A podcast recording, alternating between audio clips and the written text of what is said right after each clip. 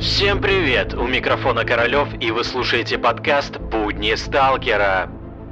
Прикоснуться к истории нам всегда помогали книги, рассказы, памятные места, экскурсии и, конечно же, фильмы в самых разных жанрах. О Чернобыльской катастрофе сняты десятки фильмов, рассказывающих документальные художественные истории. Но до сих пор многие факты и события тех времен умалчиваются. О мародерстве в послеаварийный период известно не так мало, но все, что мы видели со своих экранов, это эпизоды или вовсе отрывки картин, которые показывают острую проблему того времени. Фильм «Запретная зона» рассказывает о характерах и сущности людей во времена 1989 года, которые по воле случая попали в зону отчуждения, а на их совести оказалась чужая смерть и деньги. Сквозь небанальный сюжет в истории освещается проблема мародерства в белорусской зоне отчуждения, не прибегая к картинам из Припяти или съемки реактора Чернобыльской станции. О том, как это было, расскажут специальные гости этого подкаста Дарья Мельникова и Даниил Вахрушев, сыгравших главные роли в фильме «Запретная зона».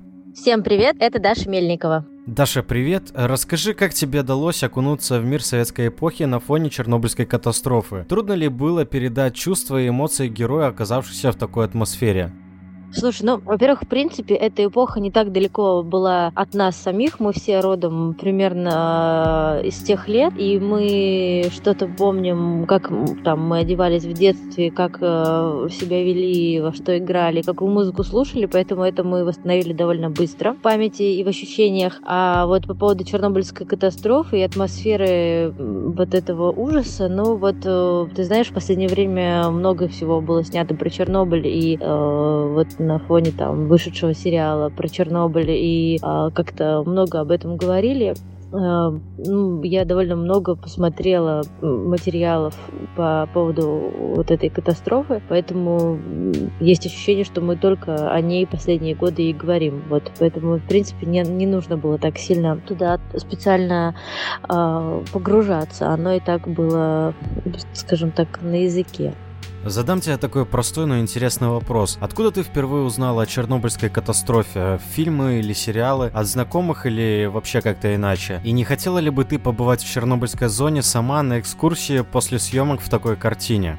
Вот я плохо помню, откуда я прям впервые узнала по поводу катастрофы. Мне кажется, что кто-то из родственников, э, может быть, рассказывал мне о чем-то в детстве. Так как-то краем уха я слышала о том, что это обсуждали такое. Э, но, наверное, глобально погрузилась в тему, конечно, сравнительно недавно, когда уже выросла, когда пошла вся эта волна там материалов про Чернобыль. И вот здесь уже уже как-то стало вообще хоть что-то я стала больше понимать про эту историю, хотя, ну, вот тоже на уровне, конечно, очень дилетантском. А побывать на экскурсии, но я, я даже не знаю, хотела бы я побывать. Я, честно говоря, не на... Ну, то есть это, конечно, очень завораживающая территория, и она манит своей такой таинственностью, что же там все-таки теперь происходит. Вообще интересно, конечно, и там видеоматериалы я периодически смотрю какие-то, как люди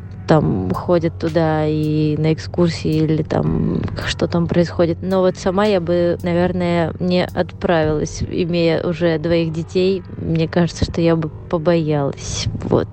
На самом деле я тебе скажу, что бояться там вовсе нечего, и те туристические маршруты, что есть теперь, абсолютно безопасны. Но и ехать туда без всякой осознанности тоже не стоит, поэтому ты правильно мыслишь, и лучше касаться этой темы с экранов телевизора или вовсе со страниц книг. Ну а мы подошли к самому интересному вопросу. Расскажи, что для тебя значит участие в съемках фильма, у основах которого лежат реальные события? Вызывает ли гордость участия в съемках, или же больше какую-то тревогу и ответственность? Я, в принципе, каждый раз участвуя в фильме, в съемках фильма, чувствую большую ответственность а, перед зрителями и перед самой собой. Хотя надо сказать, что я все-таки, наверное, больше получаю удовольствие. В те моменты, когда я не чувствую ответственности, то я получаю удовольствие от работы в процессе. Вот. Но если это реальные события, то да, вообще, когда что-то происходит по реальным событиям, какая-то доля ответственности на тебе, на тебя ложится, и ты ее чувствуешь, но это надо, мне кажется, всегда сбрасывать, потому что, ну, можно слишком аккуратничать и ничего в итоге не создать. Мне кажется, надо всегда фантазировать на эту тему, как-то ну, фантазировать в, в плане быть внутри этой истории, в четких рамках истории, но быть внутри все равно как бы свободными. Это же, ну, как бы этюды на тему. То есть мы все равно не снимем лучше, чем документалисты сни, сняли бы эту историю а, вот по фактам. Поэтому, наверное, вот так. Вызывает ли чувство ответственности повышенной во мне история про Чернобыль? Честно говоря, вот э, прям так, чтобы я очень сильно об этом переживала во время съемок, нет. Хотя мы довольно много консультировались и спрашивали, и узнавали вообще, что об этой истории знали подростки того времени, молодые люди того времени. Они практически ничего не знали про ни про облучение, ни про взрыв, ни про, про последствия. Все это было таким покрытым мраком и тайной, поэтому ну, мы скорее больше ориентировались на то, как они себя чувствуют в принципе а, в связи там с э, событиями фильма внутри э, истории. Вот, поэтому, ну, а, ответственность ответственностью, конечно, но мы себя, наверное, так сказать, внутри отпускали. Что ж, спасибо, Даша, тебе за искренние ответы, а я напомню, что у меня на связи главные герои фильма «Запретная зона». Данил Вахрушев более известен по комедийным ролям из фильма «Елки», сериалов «Физрук» и «Законных каменных джунглей». О том, как далась игра в таком серьезном кино, прямо сейчас расскажет Даня, сыгравший роль Мони. Всем привет, меня зовут э, Дензел Вашингтон, или Дэнни Вахрушев, как принято называть у нас на родине меня. В общем, как мне далась эта сложно сочиненная роль.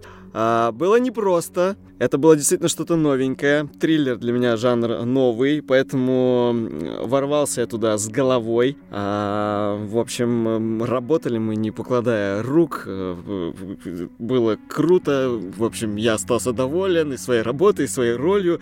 Я немножко огорошен этим вопросом, потому что, как по мне, так любая роль, в принципе, мне подвластна, потому что я красавчик на все сто.